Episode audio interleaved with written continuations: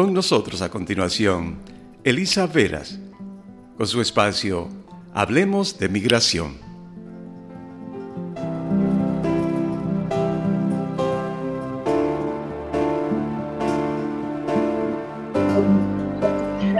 Muy buenos días, mis radio creyentes. Una vez más nos encontramos por aquí en este su espacio. Hablemos de inmigración con Elisa Veras.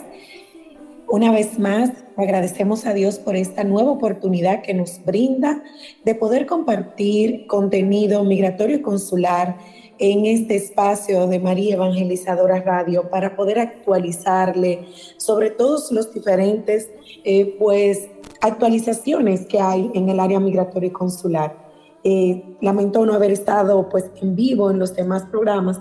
Sin embargo, en el día de hoy traemos muchísima información y actualización para los diferentes procesos migratorios y consulares que hoy en día se encuentran abiertos. Pero como cada martes, queremos iniciar encomendando nuestro espacio a nuestro Creador.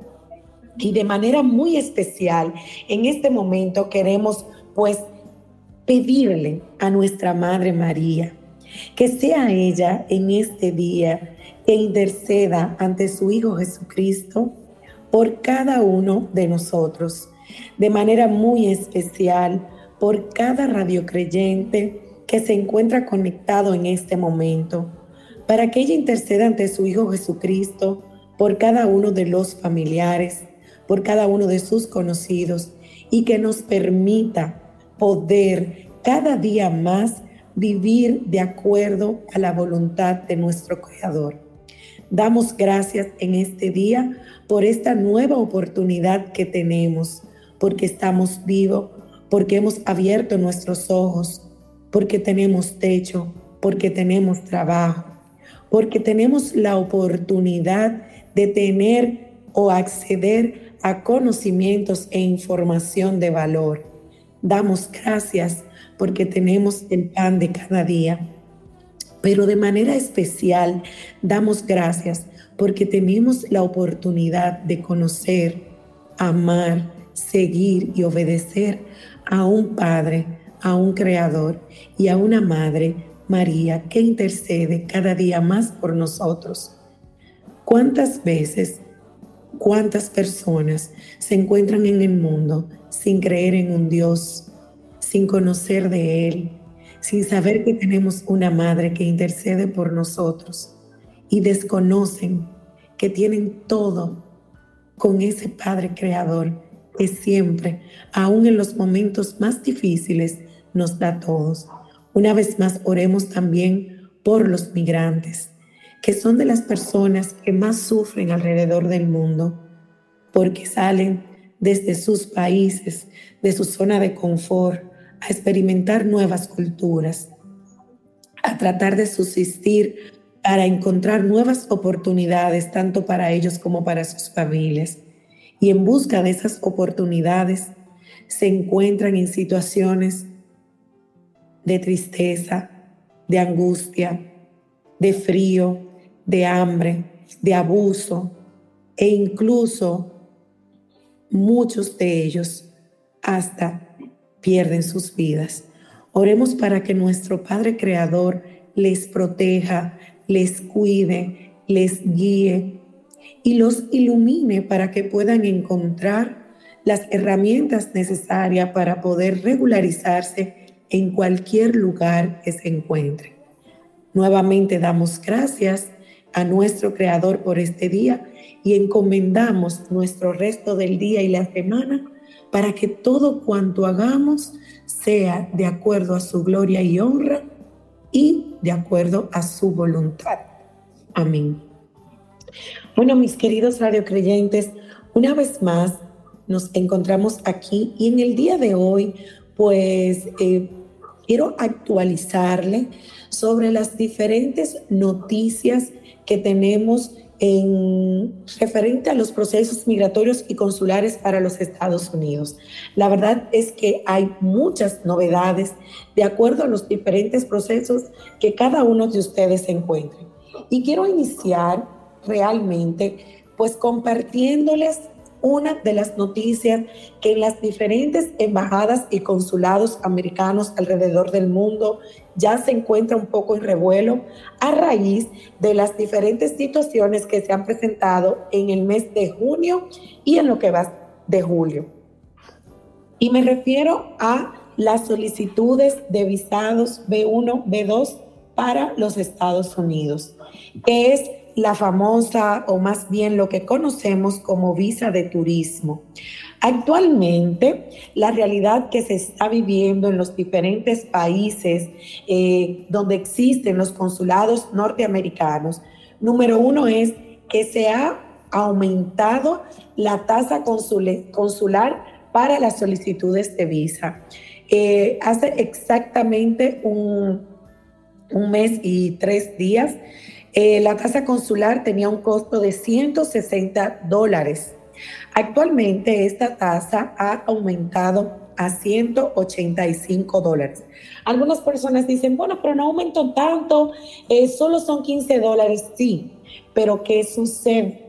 En muchos de los países de Latinoamérica, el momento de pagar esta tasa consular, esta tasa es eh, pues transferida o más bien cambiada a la tasa o al cambio eh, de la moneda del país donde se encuentra la embajada.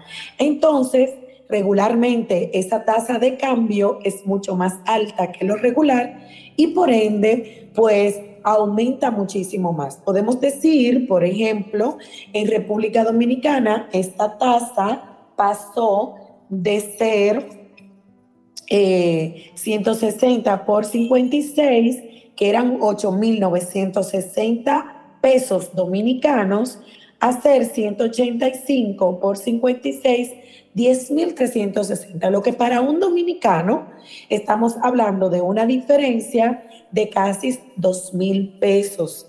Y eso realmente hace una diferencia económica al momento de solicitar. ¿Qué ha traído esto como consecuencia? Que muchas personas que se habían preparado o que estaban en proceso de prepararse para hacer su solicitud tuvieron que declinar por el momento la misma a raíz del aumento de esta tasa consular. Pero ¿cuál es la otra realidad que se está viviendo en el consulado respecto a las visas de paseo B1, B2 para los Estados Unidos? Pues la realidad es que están negando muchos visados. Y me preguntarán ustedes, licenciada, ¿y por qué se están negando tantos visados actualmente en los diferentes consulados americanos, en los diferentes países? Pues la realidad es la siguiente. En alguno de los programas anteriores yo les había conversado o les había comunicado, eh, pues la alta tasa de inmigrantes que desde la pandemia habían entrado a, los, entrado a los Estados Unidos con su visa de paseo y posteriormente habían decidido quedarse o han decidido quedarse en los Estados Unidos. Muchos quizá desconocen el hecho de que ellos tienen cómo medir cada aplicante que entra con un visado a los Estados Unidos y que posteriormente no sale por un puerto legal del mismo. ¿Qué significa esto? Que ellos a, través eh, del sistema, ¿verdad? Operativo y automatizado que se tienen las entradas en los diferentes puertos de los Estados Unidos, pueden medir quién entró, cuántas personas entraron con visa en cada año, y cuántas han decidido quedarse e incluso cuántas han iniciado un proceso de regularización y cuántas aún se encuentran en presencia ilegal.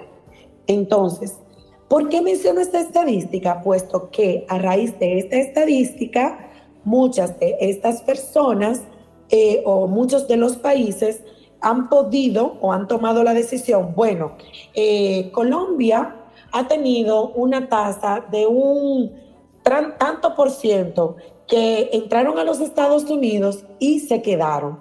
República Dominicana entraron tanto en el 2022 en el 2021 y se quedaron tanto. Entonces, eso lleva a tomar la decisión de reducir la cantidad de visas que son otorgadas cada día, cada semana o cada mes en las diferentes embajadas de los diferentes países donde se encuentran embajadas de los Estados Unidos. Entonces, en el caso particular de República Dominicana, desde el mes de mayo estamos experimentando grandes cantidades de negaciones como profesional y obviamente eh, eh, en el proceso de indagación, de investigación y conversando con otros colegas, hemos coincidido que realmente estas negaciones no necesariamente corresponden a que las personas no tengan realmente un perfil bueno. O sea, no necesariamente estas negaciones han surgido porque eh, el aplicante no cumpla con los requisitos de arraigos eh, económicos y sociales necesarios para aplicar a una visa de turismo B1, B2 para los Estados Unidos, ya que hemos coincidido al validar los diferentes perfiles de clientes que hemos recibido y que hemos enviado con muy buenos perfiles. ¿Y a qué me refiero con buenos perfiles? Bueno, con buenos trabajos, con casa, con ahorro, eh, incluso personas que han tenido otro tipo de visado y que han hecho un uso regular de esos visados y que en esta oportunidad se le ha sido negada el visado al momento de solicitar. Entonces, al validar esto, podemos darnos cuenta que si bien es cierto que el cónsul tiene la discrecionalidad de negar un visado al momento de la solicitud eh, por entender que no cumple con los requisitos, no es menos cierto que también ocurre que pudiese o que está afectando, no pudiese, definitivamente lo hemos validado, está afectando el hecho de la cantidad de personas que se han quedado en los Estados Unidos. ¿Y por qué validamos esto?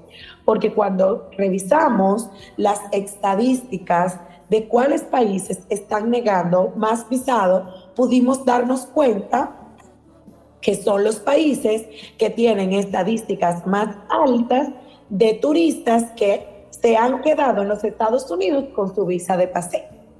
Entonces, recapitulando, ¿qué ustedes deben de saber? Número uno, para que no se dejen engañar por ningún asesor, agente o abogado que esté llevándole el proceso a usted o algún familiar en su país de origen de visado, el impuesto aumentó de 160 dólares a 185 dólares. Y la otra realidad es que en muchos países actualmente la tasa o el porcentaje de negación de solicitudes de visado ha aumentado en un 30 a un 40%. ¿Y qué sugerimos en este momento? Que si usted como aplicante o su familiar, amigo o conocido que desea aplicar para una visa de paseo para los Estados Unidos no cumple con buenos arraigos sociales y económicos, este no es el momento de aplicar para una visa de paseo para los Estados Unidos. ¿Y por qué les comento esto? Porque hemos visto en los últimos meses una cantidad eh, de personas quejándose que han sido estafadas eh, por asesores que le han dicho que la tasa subió y le están cobrando cantidades exorbitantes de dinero cuando realmente la tasa solamente aumentó 15 dólares. Ahora bien, a ustedes radiocreyentes que me escuchan y que están actualmente con un proceso abierto de una visa de inmigrante o más bien como la mayoría de personas le conocen, con un proceso de petición de manera muy particular aquellas personas que se encuentran con un proceso de petición en categoría F2A, que es la categoría de cónyuge del residente permanente de los Estados Unidos, les traemos noticias actualizadas. ¿Y qué ustedes deben de saber? Bueno, yo lo he dicho en otros programas, pero de manera muy, muy, muy particular, la verdad es que continuamos con retrasos. Pero ¿qué usted debe saber que hay diferente respecto a esos retrasos? Bueno, lo primero que usted debe saber es que cada embajada en cada uno de los países tiene retrasos distintos, o más bien, tiene tiempos de retrasos o más largos o más cortos. ¿Qué significa esto? Bueno, la verdad es que, por ejemplo, en el caso de República Dominicana, esta categoría tiene retrasos actualmente de aproximadamente entre 4 y 5 años. Sin embargo, en Colombia solo tiene actualmente un retraso de 3 años. En Guatemala, Honduras, eh, Nicaragua, actualmente tiene un retraso de aproximadamente 3 a 4 años. Pero ¿Qué sucede con otros países donde realmente el retraso incluso es mayor a cinco años? Lo primero que usted debe de saber o qué es lo que nosotros le estamos recomendando y nos ha funcionado, señores, escuchen. Si usted es residente permanente y tiene actualmente un proceso de petición a su cónyuge y se encuentra en retraso, lo más importante es, primero, identificar si usted ya está listo para hacer la ciudadanía. Si usted ya va a hacer la ciudadanía, o sea, si cumple los requisitos para, hacerse hacer la ciudadanía, o sea, hacerse ciudadano de los Estados Unidos, lo ideal es que lo haga, ¿verdad? Lo antes posible. ¿Por qué? Porque esto va a permitir acelerar su proceso de petición, ya que usted cambiaría de categoría. Usted pasaría de una F2B a una E2. ¿Por qué? Porque usted va a pasar de ser un cónyuge residente permanente a ser un cónyuge ciudadano norteamericano. ¿Y qué pasa con los cónyuges de ciudadanos norteamericanos? La verdad es que los cónyuges ciudadanos norteamericanos eh, tienen prioridad en categoría de visas. ¿Me entienden? Al tener prioridad, van a tener las citas con mayor celeridad. Entonces, ¿qué es la recomendación que traemos al día de hoy? Primero, notificarles o más bien comunicarles que seguimos con los retrasos y que aparentemente los retrasos continuarán por mucho largo tiempo, ya que hemos visto que las diferentes embajadas y consulados de los Estados Unidos en los diferentes países han hecho comunicados oficiales dejando saber que están trabajando arduamente para cambiar, pero esta categoría continúa en retraso y solamente se ven avances en las categorías de ciudadanos norteamericanos. Entonces, segundo, la recomendación es que usted pueda poder, o sea, obviamente quienes cumplan con el requisito, las aquel residente está pidiendo a cónyuge que ya tiene los requisitos y el tiempo para hacerse ciudadano, que someta su proceso de ciudadanía porque si el proceso de ciudadanía avanza, automáticamente usted se haga ciudadano, usted puede notificar el cambio de su categoría y por ende su proceso se va a acelerar y va a tener prioridad como ciudadano norteamericano. Ahora bien, conversemos un poco o actualizarles un poco sobre el procedimiento de ajuste de estatus. Sobre este procedimiento de ajuste de estatus, que no es más que usted como ciudadano norteamericano poder iniciar la petición dentro de los Estados Unidos para ese familiar, dígase cónyuge, padre, madre, hijo, ¿verdad? Que entró con una visa de no inmigrante y que usted quiere iniciar su proceso de petición y que a su vez espere el proceso de petición dentro de los Estados Unidos. Sobre esto, queremos alertarle a nuestra comunidad de radio creyentes de aquí, de nuestra emisora María Evangelizadora Radio, que no se dejen engañar.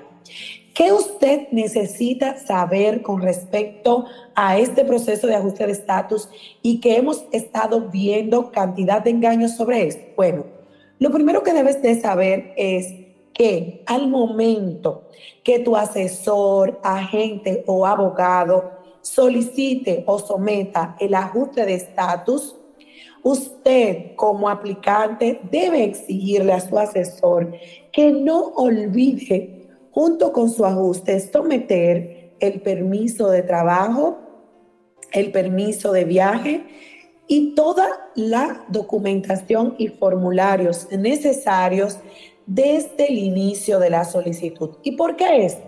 Porque hoy en día tenemos clientes que han llegado a nosotros, que han iniciado ajustes de estatus, donde solamente sometieron la petición, el ajuste, no depositaron ninguna evidencia, ni otros formularios, ni permiso de trabajo, y tienen tres, cuatro, cinco años esperando proceso y de manera ilegal sin poder trabajar en los Estados Unidos.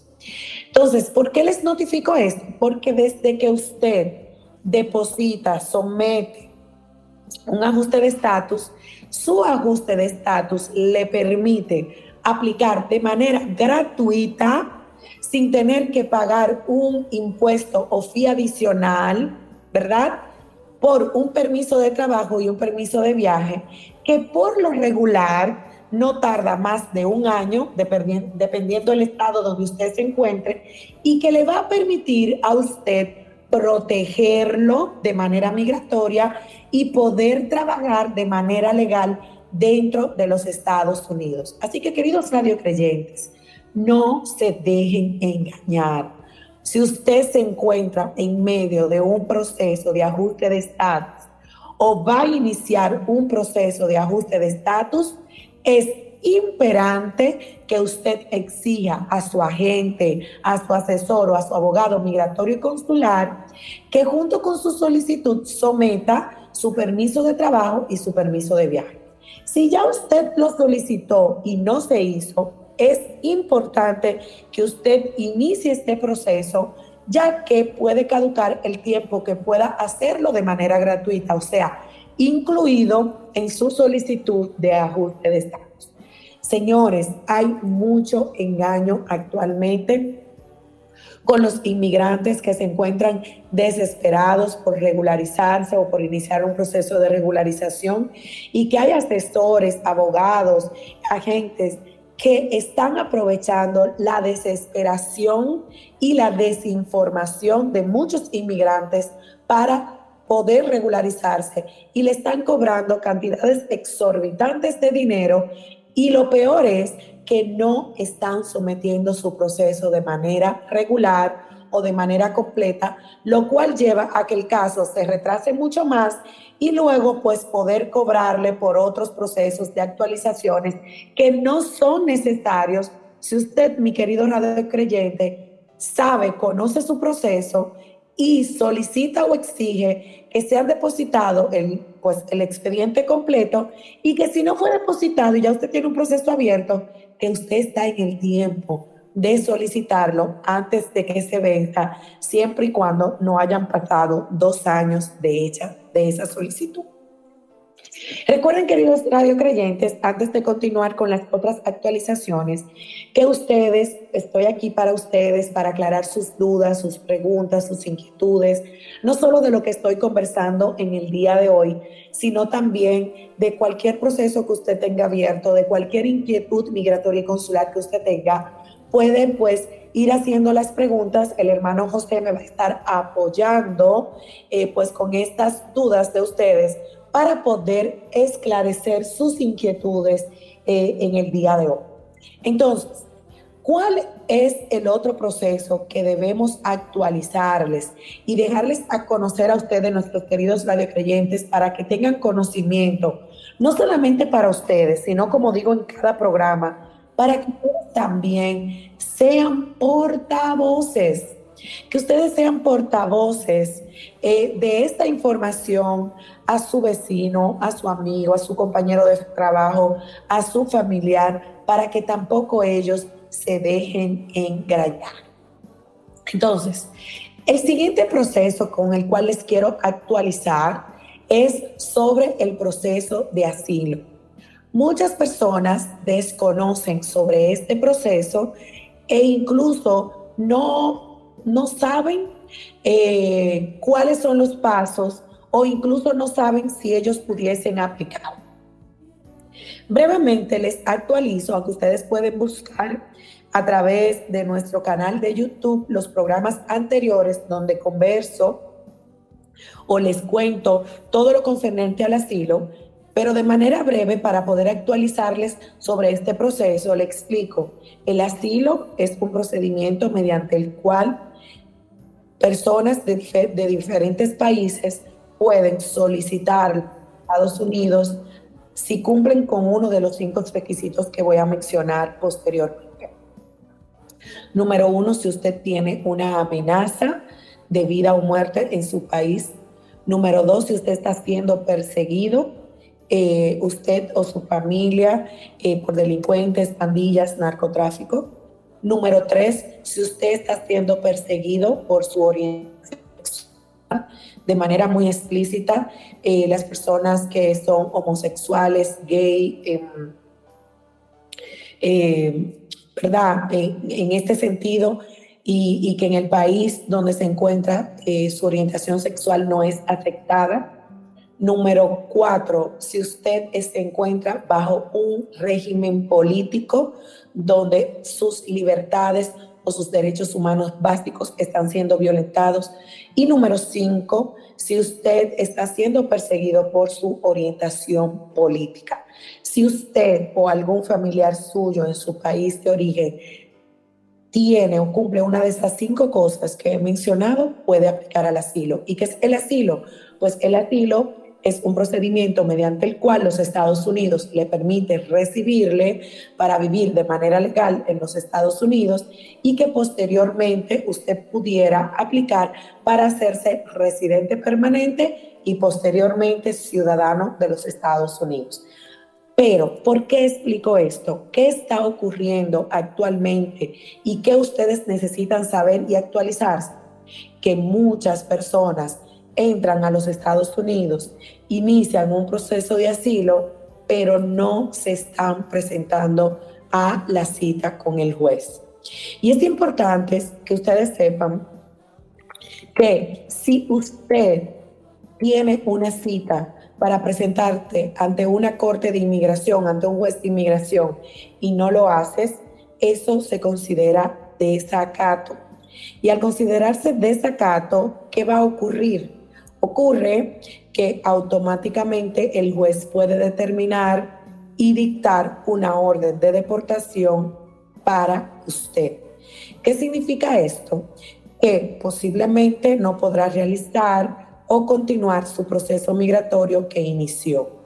Entonces, ¿qué está ocurriendo hoy en día? Que muchas personas cumplen con uno de los requisitos para aplicar asilo, dicen al momento de entrar por frontera, o incluso con su visa eh, que van a aplicar por mucho tiempo no lo hacen o lo hacen pero al igual que el ajuste no someten la documentación, las evidencias y los formularios necesarios para que su proceso pueda avanzar. Al igual que el ajuste de estatus, cuando se somete una solicitud de asilo, se somete el permiso de trabajo. Y es muy importante que ustedes tengan claro, que ustedes tengan pendiente que si usted al momento de solicitar el asilo no somete el permiso de trabajo, sucede que usted no va a poder, no va a poder realmente finalizar de manera correcta el proceso. Y de finalizarlo, se va a extender muchísimo más el proceso y va a tener muchísimas dificultades para poder terminar de regularizarse. Entonces, ¿por qué estamos actualizando en el día de hoy sobre los diferentes procesos migratorios y consulares? Porque a raíz de la desesperación de los inmigrantes, muchos están siendo estafados. Entonces, recapitulo, con las visas de turismo en los diferentes países, la tasa solo aumentó de 160 dólares a 185 dólares. Si usted va a utilizar un agente, un asesor, un abogado migratorio y consular para hacer su solicitud de visado y evaluar sus arraigos económicos y sociales, siempre valide los honorarios y de la tasa para que no le engañe. Número dos, no aplicar a una visa de turismo en este momento si usted no cumple con los arraigos económicos y sociales suficientes, ya que está siendo negada a raíz de la cantidad de personas que han utilizado su visa de turismo para quedarse en los Estados Unidos de manera irregular. Número tres, con el ajuste de estatus, es importante que al momento de solicitar su ajuste, usted se percate que su agente, asesor o abogado migratorio y consular haya sometido las evidencias y todos los formularios necesarios, incluyendo permiso de trabajo y de viaje, ya que el permiso de trabajo es el que le va a permitir durante la espera de todo este proceso de petición y de ajuste que usted esté legal y pueda trabajar en los Estados Unidos. Número cuatro, con el proceso de asilo, si usted inició su proceso de asilo, recuerde presentarse a sus citas de cortes de inmigración. No puede faltar, ya que si falta se considera desacato. Y en otro orden, al igual que el ajuste con el asilo, usted debe presentar los formularios correspondientes y de igual forma su permiso de trabajo, ya que un asilo, un proceso de asilo puede tardar más de cinco años. Entonces, si usted no solicita el permiso de trabajo, estaría en presencia ilegal o desprotegido durante ese tiempo, mientras que si usted lo solicita el permiso de trabajo junto con el asilo, usted va a poder trabajar de manera legal mientras espera su proceso. Antes de continuar, me gustaría saber, hermano José, si tenemos alguna pregunta, alguna duda, para pasar con las actualizaciones más simples, eh, como por ejemplo el tema de los permisos de viaje, ahora en vacaciones, el tema de la salida de los menores con abuelos, tíos, cuando viajan desde un país del interior, para poder esclarecerles y actualizarles sobre eso y que ustedes, como siempre les pido, queridos radiocreyentes, que también sean portavoces de la información que compartimos cada martes aquí en el ámbito migratorio y consular. Hermano José, si me puede decir si tenemos alguna duda, alguna pregunta de alguno de los radiocreyentes que nos acompañan en el día de hoy. Gracias, Elisa, por tantas actualizaciones e información que nos está compartiendo. Qué bueno, hasta el momento no tengo ninguna reacción de nuestros hermanos radiocreyentes, solo una, pero es información sobre si él, él dice, eh, soy peruano, ¿puedo recibir ayuda de su parte? Muy bien, hermano José. Sí, pues al hermano, pues que nos tiene la inquietud, dejarle saber que claro que sí, eh, trabajamos de manera pues virtual eh, para todos nuestros, para los radiocreyentes y para todos nuestros clientes que se encuentran en diferentes lugares del mundo. Nosotros, pues, trabajamos para poder asistirle de manera virtual. Tenemos oficinas en, la ciudad, en el estado de Pensilvania, en la ciudad de Allentown. Tenemos oficinas en República Dominicana, en la ciudad de La Vega y en la capital, en Santo Domingo. Viajamos una vez al mes a la ciudad de Nueva York, donde tenemos, compartimos oficina con una colega y damos asistencia a nuestros clientes en la ciudad de Nueva York también. Así que si ustedes, eh, pues, eh, tienen alguna duda eh, o necesitan apoyo en algún proceso, estamos realmente para servirles. Eh, como eh, si, no sé si el hermano se han compartido la información a través del canal y eso, si pueden compartir pues el número de teléfono, pero igual se los damos. en Estados Unidos es 484 768 468 y en República Dominicana es 1-809-715-1554. 1-809-715-1554. Excelente, Elisa. Sí, también ya están eh, compartidos en los clubes de radio creyentes de WhatsApp y Telegram y otros grupos de aquí de María Evangelizadora Radio. Así que ahí también lo pueden encontrar. Si no logró anotar y no está en los grupos, pues escríbanos aquí directamente a los estudios al 646-535-2118 y también le compartimos esta información. Gracias, Elisa. Adelante. Ok, entonces vamos a continuar con las informaciones de actualización o de conocimiento. Hay algo muy importante que muchas personas eh, desconocen y que yo acabo de mencionar en algunos de los procesos eh, eh, que actualicé, como el ajuste de estatus y el asilo, y es que les invitaba o les notificaba el que tuvieran pendiente siempre solicitar el permiso de trabajo y el permiso de viaje. Ahora bien, ¿qué usted debe de saber? o conocer con respecto al uso de este permiso de trabajo y permiso de viaje. Número uno, el permiso de trabajo va a ser como que su ID, su herramienta, eh, su tarjeta de protección y que le va a permitir trabajar de manera legal en los Estados Unidos. Al someterla con el asilo y con el ajuste de estatus, usted no va a tener que pagar un impuesto adicional, sino que mientras su proceso esté abierto, usted va a poder incluso renovar sin tener que pagar un costo adicional, siempre y cuando lo haga dentro de los tiempos correspondientes. Eso por un lado.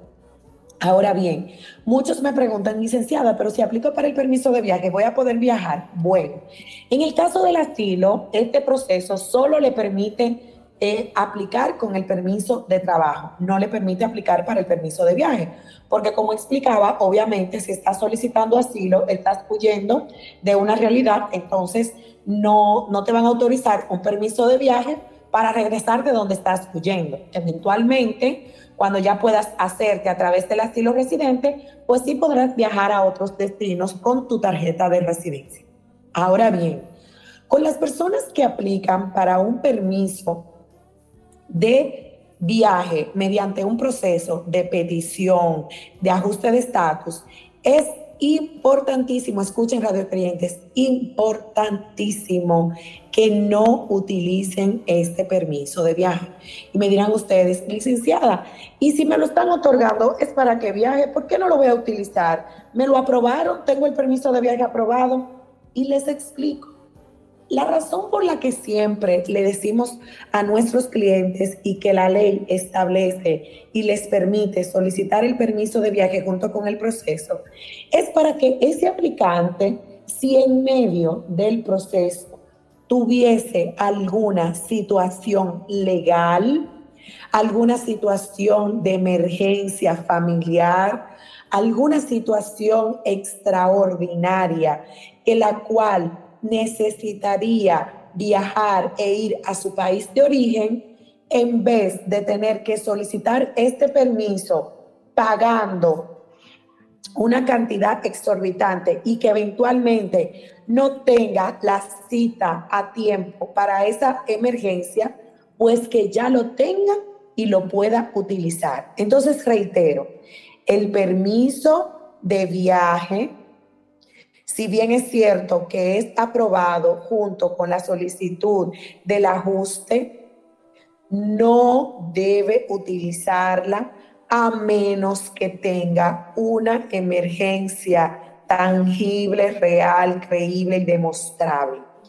¿Por qué les digo esto? Porque la verdad es que en los últimos días estamos de vacaciones, hay padres que se cuentan en proceso de ajuste, han decidido viajar con sus hijos y han tenido situaciones incluso que no han podido regresar o entrar. ¿Por qué? Porque el oficial consular, al recibirle en el aeropuerto, le ha preguntado que cuál fue el motivo del viaje, han dicho que vacaciones y este permiso de viaje no es otorgado para ser utilizado en vacaciones, sino para una emergencia. Así que si usted se encuentra en un proceso migratorio y consular o migratorio, ¿verdad? En una petición y le otorgaron este permiso de viaje, o usted tiene el ajuste y no lo ha solicitado, solicítelo y este le es otorgado, solo deberá ser utilizado, ¿verdad? En una emergencia. Así que ayúdenme ustedes también a ser portavoces de esta actualización y de esta información. Entonces, conversemos ahora referente o actualicemos ahora referente a las renovaciones de los permisos de trabajo. Cuando usted tiene un permiso de trabajo y se encuentra en medio de un proceso, es importante que usted agende la fecha de expiración de ese permiso de trabajo. Hay casos, hay ocasiones donde el permiso de trabajo es eh, emitido por un año, por un año y medio, por dos años y hasta por tres años. Si en su caso le otorgaron un permiso de trabajo por un año, usted puede iniciar la renovación del mismo hasta seis meses antes. Como mucho, no deje que se le venza. Inícielo hasta tres meses antes para que tenga el tiempo suficiente en que le llegue el permiso nuevo y se le venza el permiso actual. ¿Y esto por qué? Porque reitero, la vigencia de ese permiso de trabajo es como que su herramienta, su ID, su documentación oficial de protección ante un proceso migratorio y consular. Si los radiocreyentes que me escuchan, alguno de ellos tiene un permiso de trabajo, usted puede validar en su tarjeta de permiso de trabajo tiene una fecha de emisión y una fecha de expiración. Desde ya usted debe alertar, ponga una agenda, póngalo en su celular, que le recuerde su fecha de renovación. Y usted, como cliente, puede también tener en cuenta y decirle a su agente, a su asesor, a su abogado migratorio y consular, que debe tenerlo pendiente, porque ¿qué está ocurriendo hoy en día? Que hemos estado recibiendo muchos clientes con un permiso de trabajo en medio de un proceso con hasta un año de vencido. ¿Y qué ocurre aquí? Que vamos a tener que hacer un update de actualización de proceso a raíz de que no se renovó en el tiempo prudente, se venció, entonces hay que demostrar que el proceso migratorio continúa vigente para que éste pueda ser nuevamente aprobado, o sea, el permiso de trabajo pueda ser nuevamente aprobado. Entonces, ahorrese un dolor de cabeza, manténgase en la legalización, agende sus fechas de renovación de permiso de trabajo. Tenemos clientes que han tenido que renovar su permiso hasta tres veces, ya que su proceso ha tardado hasta cinco años. Entonces, si te lo dan por un año, si te lo dan por dos, lo han tenido que renovar hasta tres veces, pero mientras tenga tu permiso de trabajo, te encuentras legal y puedes trabajar de manera legal dentro de los Estados Unidos. Llenar tus taxes, eh, llenar con tu pareja, llenar independiente. Entonces, eso es muy importante. Ahora bien, y a, propósito de que menciono los taxes, una información importantísima y que ustedes deben de saber y que de hecho es el, el tema del cual voy a conversar, voy a compartirles la semana que viene y es sobre los ITIN number o ese número de identificación, la importancia para todas aquellas personas que se encuentran de manera irregular aquí en los Estados Unidos. Es importante que ustedes entiendan la importancia de pagar impuestos y que a través del tiempo usted pueda demostrarlo mediante ese ITIN number. Entonces, una de las cosas que venimos hoy a recomendar recordarles y actualizarles es que a todas esas personas eh, a todos esos radiocreyentes que nos escuchan hoy, que tienen un familiar, un amigo, un conocido, o usted mismo, que entró por frontera o que, entró con una visa de no inmigrante y decidió quedarse y que aún usted no ha iniciado un proceso migratorio y consular y aún no sabe cómo se va a regularizar, es importantísimo que desde ya usted inicie su proceso para obtener su ITIN ¿Qué usted puede lograr con este? Número uno, tener un número de identificación con el cual usted va a poder eh, iniciar el proceso de pago de impuestos. Porque todos sabemos que aunque muchos se encuentran en presencia ilegal y no pueden trabajar de manera legal o con papeles legales en los Estados Unidos, se encuentran trabajando. Entonces, con este ITIN number, usted va a ayudar a su empleador, primero también a que lo reporte a usted, y segundo, su empleador lo va a ayudar a usted a que usted empiece a crear pruebas que les van a ayudar a legalizarse posteriormente a los Estados Unidos. Porque no importa el proceso que usted lleve, no importa con cuál proceso usted se va a regularizar si usted paga impuesto, esto le va a ayudar como evidencia a su proceso migratorio consular. El martes yo voy a estar conversando a detalle de todos los requisitos que usted necesita y cuál es el proceso detallado para el ITIN number y cómo con este ITIN number también usted puede emprender en los Estados Unidos como inmigrante, crear crédito en los Estados Unidos como inmigrante y de hecho voy a tener alguien conmigo que va a compartir sobre eso, porque es una forma de ayudar al inmigrante incluso para poder ganar más dinero para posteriormente también iniciar su proceso de regularización e incluso algunos lo pueden hacer mediante un negocio.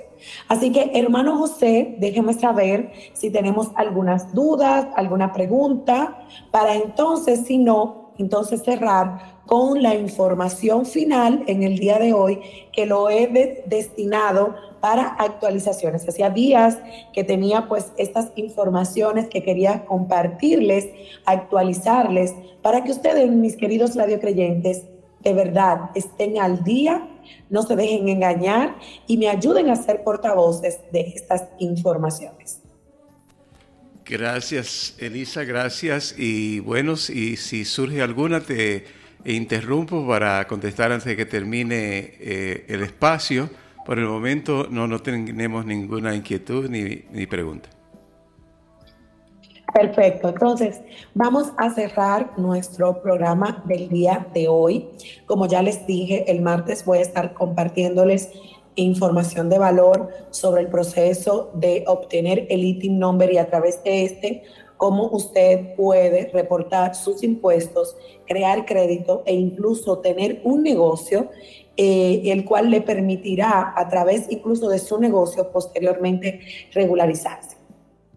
Pues hoy más bien, eh, en casi todos los programas me gusta eh, recordar la importancia, y actualizo con esto, la importancia de buscar sus opciones, identificar las opciones que tiene todo inmigrante luego de que llega a un país para poder regularizarse. En este caso particular, Estados Unidos, como ya sabemos, cada día más aumenta la cantidad de personas que está viniendo por frontera. La verdad para mí es muy desgarrante. Eh, eh, son las primeras personas que están en mis oraciones. Quizás por esto que hago, que lo hago con tanto amor, con tanta entrega. Amo poder ayudar a los inmigrantes, eh, escuchar sus historias. Eh, cada vez que recibo un cliente que ha cruzado frontera es a veces muy desgarrador. Y por eso siempre hago la observación en cada programa de, de que no se dejen engañar, pero aparte de no dejarse engañar, que busquen las opciones. ¿Y qué les quiero compartir en, en esta última parte? El que si tú, radio creyente, viniste por frontera, si tú entraste con una visa de paseo, con una visa de estudiante o con una visa de trabajo y decidiste quedarte, y ya tienes seis meses, un año, dos años, tres años, cuatro años y aún no identificas cuál es tu mejor opción para regularizarse, si no estás claro de qué puedes hacer, yo les quiero invitar a que realmente identifiquen en el lugar, la ciudad, el estado donde se encuentren un agente, un asesor, un abogado migratorio para identificar las opciones. Hoy por hoy, cada vez más, están habiendo más deportaciones. Y la verdad es que es muy difícil ver la cantidad de deportaciones que hay por el simple hecho de que hubo personas o que hay inmigrantes que no han identificado sus opciones. He tenido procesos de deportación con personas que tenían opciones de regularizarse, pero que por desconocimiento no lo hicieron.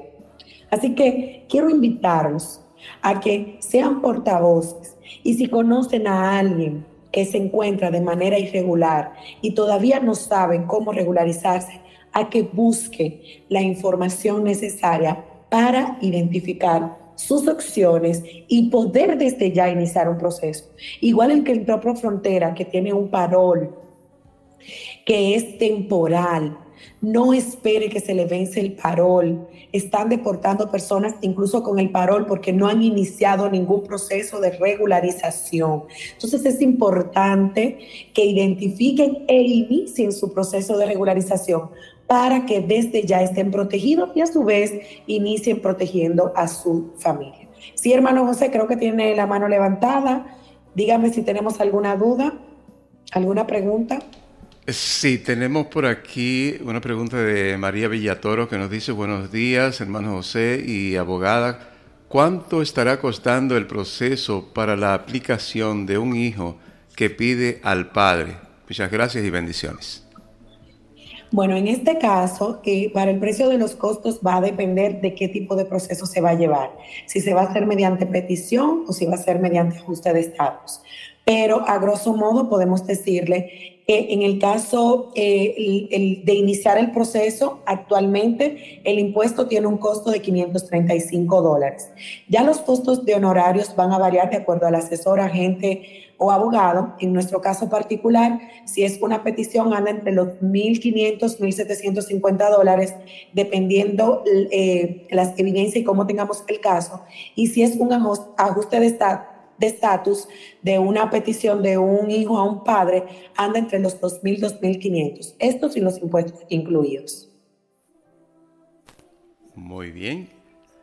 Gracias, Elisa. Esperamos eh, todo esté eh, aclarado en ese punto. Tenemos también, eh, hágale mi inquietud, por favor. Ah, sí, esta inquietud era de la semana pasada. Qué bueno, gracias, Dominga, por recordarnos. Elisa, ella, eh, nuestra hermana Dominga dice, en un momento pensé, ah, no, la inquietud está en un, a través de un audio. Déjame ver si, si logramos compartirlo aquí contigo, hermana eh, Elisa, para que responda nuestra hermana eh, Dominga. Eh, tenemos todavía unos minutos disponibles, así que vamos a escucharlo. Yo tengo una pregunta. Yo tengo dos hijos y mi esposo vive allá. Cuando él se casó, él se casó, cuando él se fue fue que se casó con una, con una muchacha, luego ya ahí él se dejó, luego vino, nos casamos y sometieron, se sometieron mis papeles.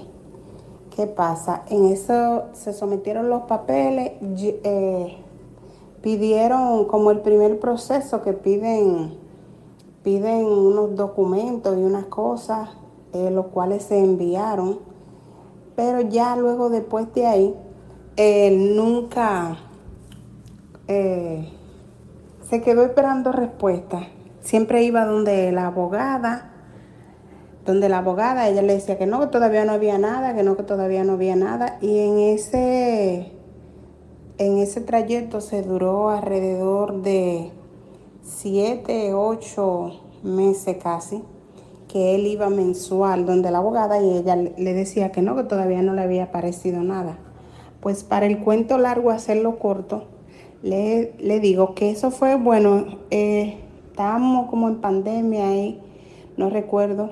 Yo le dije a él, tú debes de, de llamar e ir al consulado a ver, porque, bueno, ya lleva mucho tiempo ya y jamás han vuelto a pedir nada. Pues cuando él volvió, donde la abogada, eso sería, la oficina de, de allá estaban cerradas, pero estaban trabajando internamente, pero como para el público no.